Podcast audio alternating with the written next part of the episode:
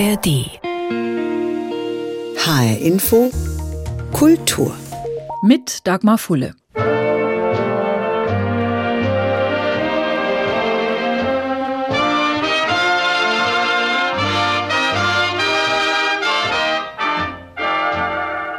Wir schreiben den 30. April 1945. Es ist der Tag, an dem Adolf Hitler sich im Führerbunker in Berlin das Leben nimmt. Es ist auch der Tag, an dem eine junge Frau sich fotografieren lässt, in der Badewanne einer Wohnung in München. Die Wanne steht im Bad von Hitlers großzügiger Neun-Zimmer-Wohnung am Prinzregentenplatz 16. Die Frau darin ist selbst Fotografin und heißt Lee Miller. Ihre Lebensgeschichte ist heute unser Thema. Und diese Geschichte ist noch weit mehr als dieses zugegeben spektakuläre und weltbekannte Badewannenfoto. Dieses Foto hat die italienische Fernsehjournalistin und Autorin Serena Dandini zu einem Roman inspiriert, der den Lebensspuren von Lee Miller folgt. Das Buch heißt Die Frau in Hitlers Badewanne und beginnt an genau diesem Ort. Die Kacheln des Badezimmers sind glatt und kalt. Alles ist blitzblank wie in einem Hotelzimmer, das für irgendwelche Kunden vorbereitet ist. Die makellos weißen Handtücher hängen der Größe nach an den verschiedenen Haltern und warten darauf, vom nächsten Gast benutzt zu werden. Es sind dieselben, die den Körper jenes monströsen Mannes umhüllt und bedeckt haben, dessen Namen Lee nicht einmal auszusprechen vermag. Nur das Monogramm A.H. auf dem Silberzeug verrät die Identität des Besitzers.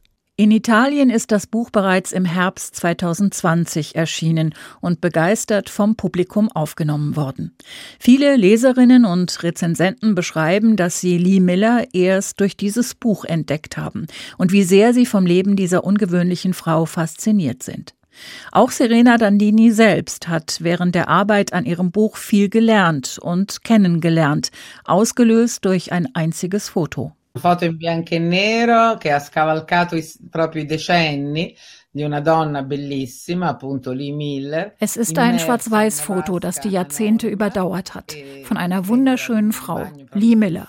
Sie sitzt in einer anonymen Badewanne in einem Badezimmer, das aussieht wie alle anderen.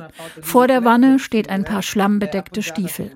Dann bemerkt man in der Ecke ein Bild von Hitler, dem Führer. Dieses Foto habe ich zufällig gesehen und es hat mich einfach erwischt, wie so viele andere, mit denen ich später gesprochen habe. Ich habe angefangen, mich mit dem Leben dieser Frau zu beschäftigen, mich zu fragen, wer war sie? Dann habe ich herausgefunden, diese Wohnung, dieses vermeintlich anonyme Badezimmer war tatsächlich das Badezimmer der Führerwohnung in München, die Hitler auch mit Eva Braun geteilt hat. Lee Miller war eine der ersten Fotojournalisten, die nach der Befreiung der Konzentrationslager durch die Alliierten dort fotografiert und das Grauen dokumentiert haben. Zum Beispiel in Dachau. Von dort kehrt sie mit den Truppen zurück nach München und stößt dort auf Hitlers Wohnung, die sie noch mehr schockiert hat, wenn das überhaupt möglich war. Weil es eben nicht aussah wie das Zuhause eines Menschen, der gefordert hatte, finde für mich das Haus oder das Schloss des Bösen. Nein, es war eine einfache bürgerliche Wohnung mit ein paar schlechten Kunstreproduktionen an den Wänden. Die Wohnung eines respektablen, seriösen Bürgers, der in Wirklichkeit Millionen Menschen getötet und ihnen unendlich viel Leid zugefügt hat.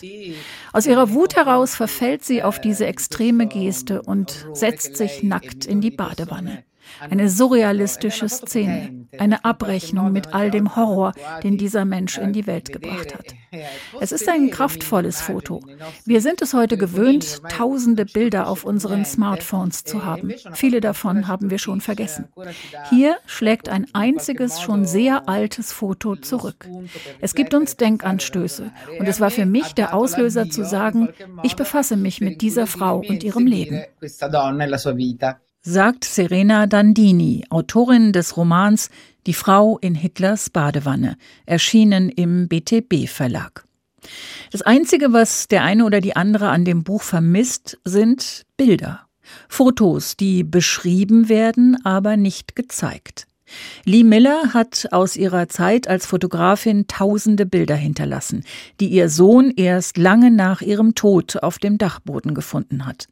Dort hatte sie sie gut versteckt und die Welt glauben lassen, sie seien im Krieg verbrannt. Aber sie sind noch da.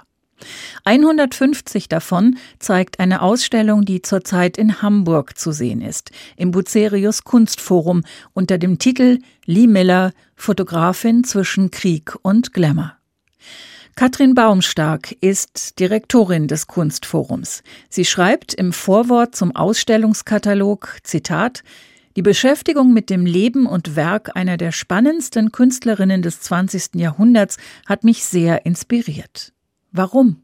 Ich glaube, durch ihren wahnsinnig unabhängigen Charakter, durch eine Art und Weise, ein selbstbestimmtes Leben zu führen, in einer Zeit, als Feminismus noch gar kein Wort war oder kein Begriff. Und für sie war aber immer klar, warum sollte für Männer und Frauen unterschiedliche Rechte gelten. Auf der anderen Seite natürlich einfach ihre unglaublich großartigen Fotografien, ihre Bildsprache, ihre Arbeit mit Licht und Schatten, hell und dunkel. Und ja, sie war wirklich einfach eine großartige Fotografin. Und das wird häufig vergessen bei ihrem unglaublichen Leben, dass sie als allererstes meiner Meinung nach einfach eine große Künstlerin war. Sie haben gesagt, es war zu einer Zeit, als Emanzipation noch Frauenrechte noch gar keine Begriffe waren. Aber Lee Miller war ja in einer Zeit in New York als junge Frau, also in der zweiten Hälfte der 20er Jahre. Das war ja eigentlich doch schon eine ideale Zeit, um sich gegen traditionelle Frauenbilder zu stellen. Also wie leicht oder schwer hat sie es überhaupt damit gehabt? Musste sie sich zum Beispiel gegen ihre Familie stellen? Ihre Familie war immer sehr loyal und auch sehr unterstützend. Sie kam aus einer sehr wohlhabenden Familie, aus einer Familie, die sehr kunst- und fotoaffin war. Also sie hat da schon ganz viel mitbekommen. Aber ein Beispiel ist für mich eben Sie reist nach Paris, sie will Fotografin werden, nachdem sie schon einige Zeit als Model tätig war. Und heute wird man sie wohl als Supermodel bezeichnen, aber sie hat da wirklich eine Karriere gemacht bei der Vogue und entscheidet sich dann aber auch hinter die Kamera zu gehen und geht dann nach Paris zu Man Ray und wird seine Schülerin. Sie kommt also in einen Kreis der absoluten Avantgarde, würden wir sagen. Also wirklich State of the Art. Sie trifft dort Max Ernst, äh, später Pablo Picasso. Also da ist wirklich alles dabei, was Rang und Namen hat. Ähm, auch ein paar Frauen, Dora Maar, Merit Oppenheim, Dorothea Tanning und so weiter. Aber in dieser Avantgarde Avantgarde, in dieser neuen Denke, in diesem surrealistischen Umfeld, wo es darum ging, was sind denn meine innersten Wünsche, Triebe, was bedeuten Träume, kommt sie rein, findet was ganz Neues und irgendwann merkt sie aber, es ist genau so ein chauvinistischer Haufen wie überall. Also diese Vordenker eigentlich in dieser Zeit, wie Man Ray, die auch eine freie Liebe propagieren und eben Monogamie für etwas äh, Bourgeoises halten, aber es gilt eben nur für die Männer. Ja, es gilt nicht für die Frauen. Also da ist immer noch ein ganz traditionelles Rollenbild da, auch wenn es nach außen anders hin propagiert wurde. Und ich glaube, das muss einem klar sein, dass es immer ganz nett klingt. Aber als dann Lee Miller was am Laufen hatte mit Charlie Chaplin, ist Man Ray ausgetickt und hat gesagt, nee, das geht halt nicht. Und sie sagt, ja, aber du hast doch auch Liebschaften. Und sagte, ja, aber ich bin ja ein Mann. Das ist was ganz anderes. Genau. Du nicht. Du gehörst mir. Und mhm. da hat sie gesagt, ja, ähm, herzlichen Glückwunsch, aber dann bin ich weg. Und dann ist er auch gegangen. Also, und das äh, meine ich damit. Das klingt immer so oder auch dieses 20er Jahre und man konnte was ausprobieren, aber trotzdem war selbst bei den, ich sag mal, intellektuellen, künstlerischen Eliten immer noch was gegeben, eine Objektivierung der Frau. Und man sieht es in der Kunst, die Frau häufig ohne Kopf, häufig nur im Torso, als sexuell verfügbares Wesen. Und das wollte sie nicht. Über Lee Miller ist gerade ein neues Buch erschienen von der italienischen Fernsehjournalistin und Autorin Serena Dandini unter dem Titel Die Frau in Hitlers Badewanne. Das wird später noch Thema sein. Lee Miller war aber noch so viel mehr. Es ist schon angeklungen. Heute würde man sagen, sie hat sich im Lauf ihres Lebens mehrmals neu erfunden. Angefangen hat sie als Model und die Geschichte ihrer Entdeckung in New York ist doch so skurril. Also wenn wir sowas in einem Film sehen würden, würden wir wahrscheinlich sagen, das ist doch total unrealistisch, oder? Ist es wahrscheinlich auch. es ist ein Mythos, möchte ich sagen. Der Mythos ist natürlich sehr schön. Mögen Sie es erzählen kurz? Der Mythos besagt, sie ist in New York unterwegs, 18 und wenn man sich die Fotos anguckt, sie war wirklich eine wunderschöne Frau. Also das mhm. ist gar keine Frage. Perfekter Körper, natürlich auch sehr in ihrer Zeit, also Bubikopf, äh, androgyn und ja, sie ist in New York unterwegs und äh, will die Straße überqueren, wird fast von einem Auto angefahren, doch von hinten packt sie einen Mann und rettet ihr das Leben und es ist zufälligerweise Condé Nast, der große Verleger und Vogue-Begründer.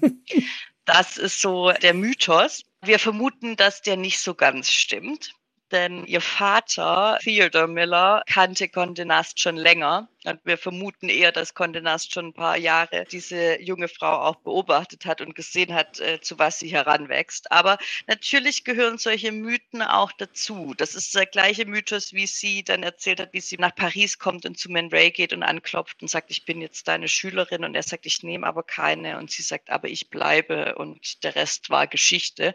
Da kann man sich auch fragen, wusste jetzt jeder in Paris, wo Man Ray wohnt? Also geht man da einfach hin oder ja, also es gibt so ein paar Sachen, wo ich sagen würde, na ja, sie klingen schön, ob sie jetzt ganz wahr sind oder nicht sei mal dahingestellt.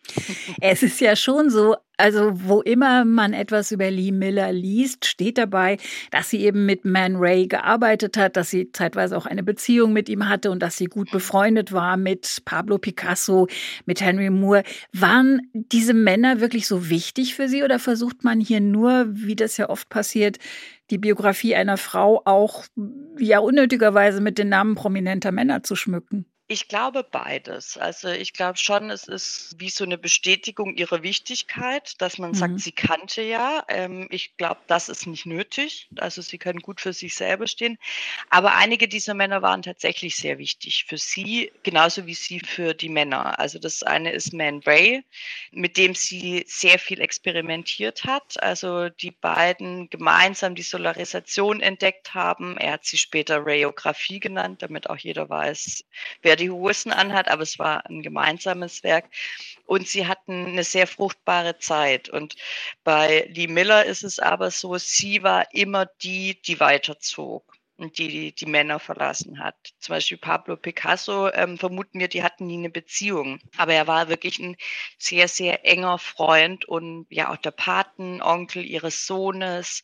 Es ist wie Henry Moore oder Max Ernst. Das waren wirklich lebenslange Freundschaften. Und das ist, finde ich, was ganz Besonderes an ihr, dass sie trotz ihres wahnsinnig unsteten Lebens, auch ihres manchmal wirklich sehr grenzüberschreitenden Lebens und auch an ihre Grenzen gehenden Lebens Freundschaften bis zu ihrem Tod aufrechterhalten konnte. Die Namen an sich finde ich nicht wichtig, sondern die Beziehungen finde ich dann eher interessant. Lee Miller war Freundin, Geliebte, Ehefrau, Mutter, Fotomodell, Fotografin, Reporterin, Journalistin und Gourmetköchin. Sie kam zur Welt 1907 in einer Kleinstadt im US-Bundesstaat New York. Ihr Vater war ein begeisterter Fotograf und gab sein Wissen schon früh an die Tochter weiter. Sie stand zuerst vor der Kamera und wechselte dann auf die andere Seite ging nach Paris, lernte Fotografie als Kunstform und landete bei der Vogue. Wenn wir heute an die Zeitschrift denken, denken wir zuallererst an Mode. Was für mich zumindest eine Überraschung war, die Vogue hat auch Artikel zum Zeitgeschehen veröffentlicht, unter anderem zum Kriegsgeschehen im Zweiten Weltkrieg. Und Lee Miller hat sie geschrieben. Sie war Korrespondentin für die Vogue. Wie es dazu kam, erzählt Katrin Baumstark. Ja, also sie war dann auch nach der Rückkehr aus Paris. Sie hat dann wirklich ein eigenes Fotostudio auch gegründet und hat fotografiert für die Vogue, hat Modefotostrecken gemacht, dann auch in London und war beim Londoner Blitz dabei. Hat da auch ähm, ja immer wieder sich interessiert für Frauen im Krieg und hat dann entschieden, okay, ich möchte weitergehen, ich möchte meinen Beitrag leisten, ich möchte Kriegsreporterin werden und hat sich auch akkreditiert bei der Vogue. Und das ist eben, wo wir heute an Hochglanzmagazinen mhm. denken mit zeitenweisen Werbung für Produkte, die wir uns nicht leisten können, war die Vogue damals tatsächlich ein weltweit agierendes Blatt, das wirklich auch das Zeitgeschehen thematisiert hat und es auch als wichtig ansah und auch als ihre journalistische Aufgabe. Und daher war die Vogue ein ganz, ganz wichtiges Sprachrohr auch, was passiert denn gerade im Krieg. Lee Miller hatte eben eine weibliche Sicht auf dieses Geschehen. Die Geschichte ist natürlich auch schön vom Supermodel zur Modefotografin und dann zur Kriegsreporterin. Und äh, ja, und dann war sie wirklich mit an der Front. Sie durfte als Frau ja eigentlich nicht in die erste Reihe, sondern musste in der zweiten Reihe bleiben. Das heißt, sie hat ähm, Lazarette und so weiter fotografiert, ist dann aber irgendwann auch wirklich ins Kriegsgeschehen einbezogen worden. Es war zufällig in Saint-Malo, aber sie war da wirklich unterwegs und hat eben für die englische und die US-amerikanische Vogue geschrieben und fotografiert. Zunächst nur fotografiert und irgendwann hat sie aber gemerkt, nee, ich muss aber meine Geschichten auch erzählen. Es kann nicht sein, dass jemand auf meine Bilder irgendetwas projiziert, was nicht stimmt. Und dann hat sie auch begonnen zu schreiben und wie ich finde, großartig. Sie hat einen wahnsinnigen Wortwitz. Sie beschreibt auch Situationen sehr irgendwie einfühlsam und trotzdem aber auch irgendwo plakativ. Also sie kann einen wirklich mitnehmen ins Geschehen. Und das war dann ihre Aufgabe für ein paar Jahre und auch eine Aufgabe, die sie wirklich an die Grenzen gebracht hat. Diese Grenzen hat sie ja oft überschritten. Sie haben schon erwähnt, sie hat in Saint-Malo in Frankreich fotografiert, dort unter anderem die ersten Einsätze von Napalm. Sie hat die Befreiung von Paris äh, fotografiert, die Einnahme von Hitlers Berghof auf dem Obersalzberg durch die Alliierten und sie hat auch als eine der ersten Fotografen überhaupt Fotos in befreiten Konzentrationslagern gemacht, zum Beispiel in Dachau. Und ich finde, wenn man Artikel von ihr aus dieser Zeit liest, das finde nicht nur ich, es ist völlig klar, dann spricht daraus ein tiefer Hass auf die Deutschen und eine tiefe Verachtung. Kann man ihr nicht verdenken nach allem, was sie gesehen hat. Ihr Sohn Anthony, der nach dem Krieg geboren ist, 47, erinnert sich an eine sehr depressive und auch alkoholkranke Mutter heißt, sie hat eigentlich dann doch für ihre Arbeit mit einem massiven Trauma bezahlt? Ja, definitiv. Also insbesondere die Bilder aus den befreiten Konzentrationslager, also sie war in Buchenwald und Dachau, hat sie wirklich nachhaltig traumatisiert. Also sie hat auch geschrieben, später dann mal, den Gestank von Dachau habe ich nie mehr aus meiner Nase bekommen. Und ist ja auch nach dem Krieg immer weitergezogen. Also sie konnte erstmal nicht aufhören. Sie wollte quasi die ganzen Gräueltaten der Deutschen aufdecken und ist nach Bulgarien, nach Polen, nach Rumänien und hat überall weiter geforscht und fotografiert. Und das war tatsächlich sowas, also heute würde man sagen, sie hatte eine posttraumatische Belastungsstörung. Damals hat man gesagt, dir geht's nicht gut, trinkst du einen Whisky, wenn es dir immer noch nicht besser geht, trinkst du halt zwei. Sie hat aber natürlich diesen Job als Kriegsreporterin, Fotografin auch an angenommen. Also es muss ja auch eine journalistische, eine fotografische Herausforderung gewesen sein für Sie auf der anderen Seite. Natürlich, oder dass sie auch gesagt hat, ich mache die Fotos. Mhm. Also wir wissen es ja von vielen anderen, die in den KZs waren, die gesagt haben, nee, ich kann es nicht fotografieren, ich mache es nicht. Und sie hat gesagt, ich muss es machen. So, also es war schon eben dieser journalistische Wille und dieses, es ist meine Aufgabe jetzt und es muss gemacht werden. Und wie kam es zu diesem Foto in Hitlers Badewanne in der Münchner Wohnung? Das ist ein ganz wichtiges Foto tatsächlich auch, weil es ganz viel zeigt. Also auf den ersten Blick erstmal nicht, aber bei uns in der Ausstellung habe ich es ganz explizit gehängt, nämlich gegenüber dem Kapitel und auch dem Raum mit den KZ-Bildern. Diese KZ-Bilder sind bei uns in einem eigenen Raum zu sehen, der auch nur durch eine Tür begehbar ist. Dort Vorne wird auch erzählt oder es steht, was dort zu sehen sein ist, weil diese Bilder gehen einen an. Diese Bilder begleiten einen, diese Bilder lassen einen nicht los, sodass jeder auch die Entscheidung hat, möchte ich sie sehen oder nicht. Oder auch wenn man mit Kindern da ist, möchte ich den Kindern das jetzt zeigen oder nicht. Und da genau gegenüber habe ich eben dieses Bild von ihr oder eigentlich David A. Sherman in Hitlers Badewanne. Und sie ist eben mit David A. Sherman, das war ein Fotoreporter von Life Magazine, war sie viel unterwegs schon davor. Und sie waren dann eben in Dachau und Buchenwald. Sie macht diese Fotos und erlebt eben dieses, ja, dieses Grauen, auch diese Problematik, dass sie vor den Lebensmitteltransportern da sind, sie den Menschen nicht helfen können, die Menschen unter ihren Händen sterben und so weiter. Und dann erfahren sie, das Monster hat sich umgebracht. Und sie reisen nach München mit dem Jeep von Sherman, der hatte so einen Jeep mit dem Live-Stern vorne drauf und gehen ähm, in die Ein-Miller-Straße am Prinzregentenplatz und dringen in die Wohnung ein von Hitler. Und sie nimmt quasi mit ihrem Körper das Intimste des Feindes ein. Also sie sagt auch, sie war dreckig und alles und sie zieht sich aus und steigt in die Badewanne von Hitler. Das Foto ist gestellt. Also wir sehen da im linken Bildhintergrund ja auch ein Foto äh, von Hitler. Das stand da nicht. Das hat sie da drapiert. Und ganz wichtig ist, glaube ich, die Stiefel, die vor der Badewanne stehen. Das sind ihre Stiefel und es sind die Stiefel, die sie anhatte, als sie in Buchenwald und Dachau war.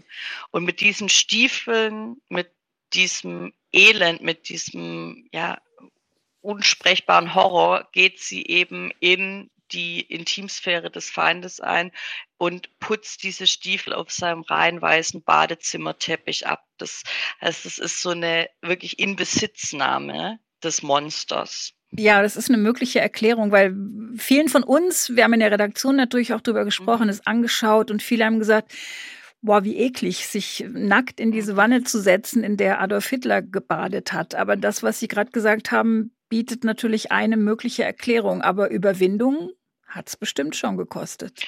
Bestimmt, aber für sie war es wirklich eine Machtdemonstration. Mhm. Also wirklich so dieses, ich nehme dich ein, ich habe die Macht, bei dir in der Badewanne zu sitzen und dring in deine Intimsphäre ein und fotografiere das. Also das ist so, ähm, ja, eigentlich eine sehr männliche Art, ja, mhm. die sie da einnimmt und das hat sie auch später gesagt so. Also das war für sie wirklich so dem Monster Herr zu werden. Gut eine Woche später geht der Zweite Weltkrieg mit Deutschlands bedingungsloser Kapitulation zu Ende. Lee Miller reist zunächst noch durch Europa, um weiter zu fotografieren und zu dokumentieren. Dann heiratet sie, bekommt einen Sohn und folgt ihrem Ehemann ins ländliche Sussex, 20 Kilometer von der Küstenstadt Eastbourne entfernt. Dort beschäftigt sie sich vor allem mit Kochen, mit Kochbüchern und Rezepten. Ihre Fotos hat sie nie wieder angeschaut und sie hat nie wieder über ihre Zeit als Fotografin gesprochen. Es gibt kein einziges Interview mit ihr, obwohl sie erst 1977 gestorben ist, es also rein technisch gut möglich gewesen wäre. Warum das? Sie musste dieses Grauen und diese Traumata zur Seite legen. Also sie konnte nur, glaube ich, weiterleben, indem sie verdrängt, vergisst, einen Deckel zumacht. Sie ist ja dieses, wir hatten es schon, sie geht so oft an die Grenzen und sie geht darüber hinaus, aber sie war auch jemand, die trotzdem sehr resilient war, also die für sich immer doch Wege gefunden hat, sich selber wieder daraus zu befreien. Und für sie war der Weg eben zu sagen, es wird nicht mehr darüber geredet. Die Fotos kommen weg. Ich sperre die ein. Meinem Sohn werde ich es nicht erzählen, weil es mich zu sehr retraumatisiert. Meine Freunde wissen es, aber es wird bei uns nicht darüber gesprochen. Und es war eben ihr Weg ihr Weg war natürlich auch, und das muss man auch sagen, und das ist auch Anthony, also ihr Sohn, der auch darüber die erste Biografie geschrieben hat, hat darunter natürlich gelitten. Sie hatte nach seiner Geburt und die zehn Jahre danach, so würde ich es einschätzen, natürlich auch ein massives Alkoholproblem. Man sieht es ja auch an, und ähm, sie kriegt Anfragen von Museen, die sagen, wir wollen zu deinem 60. eine Einzelausstellung machen. Möchtest du nicht hier und hier im MoMA? Und sie hat immer gesagt, nee, nee, das war auch, mein Beitrag war auch nicht gut. Sie hat es konsequent abgelehnt und hat das wirklich auch negiert, äh, was sie eigentlich alles geleistet hat. Und dann irgendwann merkt sie, ich muss weitergehen und dann wird das Kochen ihre Leidenschaft das darf man auch gar nicht zu gering schätzen, sondern ich glaube, dieses Kochen war für sie wirklich, ihre Enkelin hat es so schön gesagt, der letzte große Kampf, aber auch der erfolgreichste. Und entwickelt Rezepte, die so spannend sind, die so lustig sind, die so surreal sind und die vor allem so lecker sind und die von einer ganz, ganz großen Wissen auch zeugen und von einer ganz großen Intensität. Also die schmecken alle, da ist ganz viel Knoblauch drin, ganz viel Chili. Es ist immer sehr, sehr stark. Und da gab es dann Essen auf Farley Farm, so hieß dann das letzte Haus.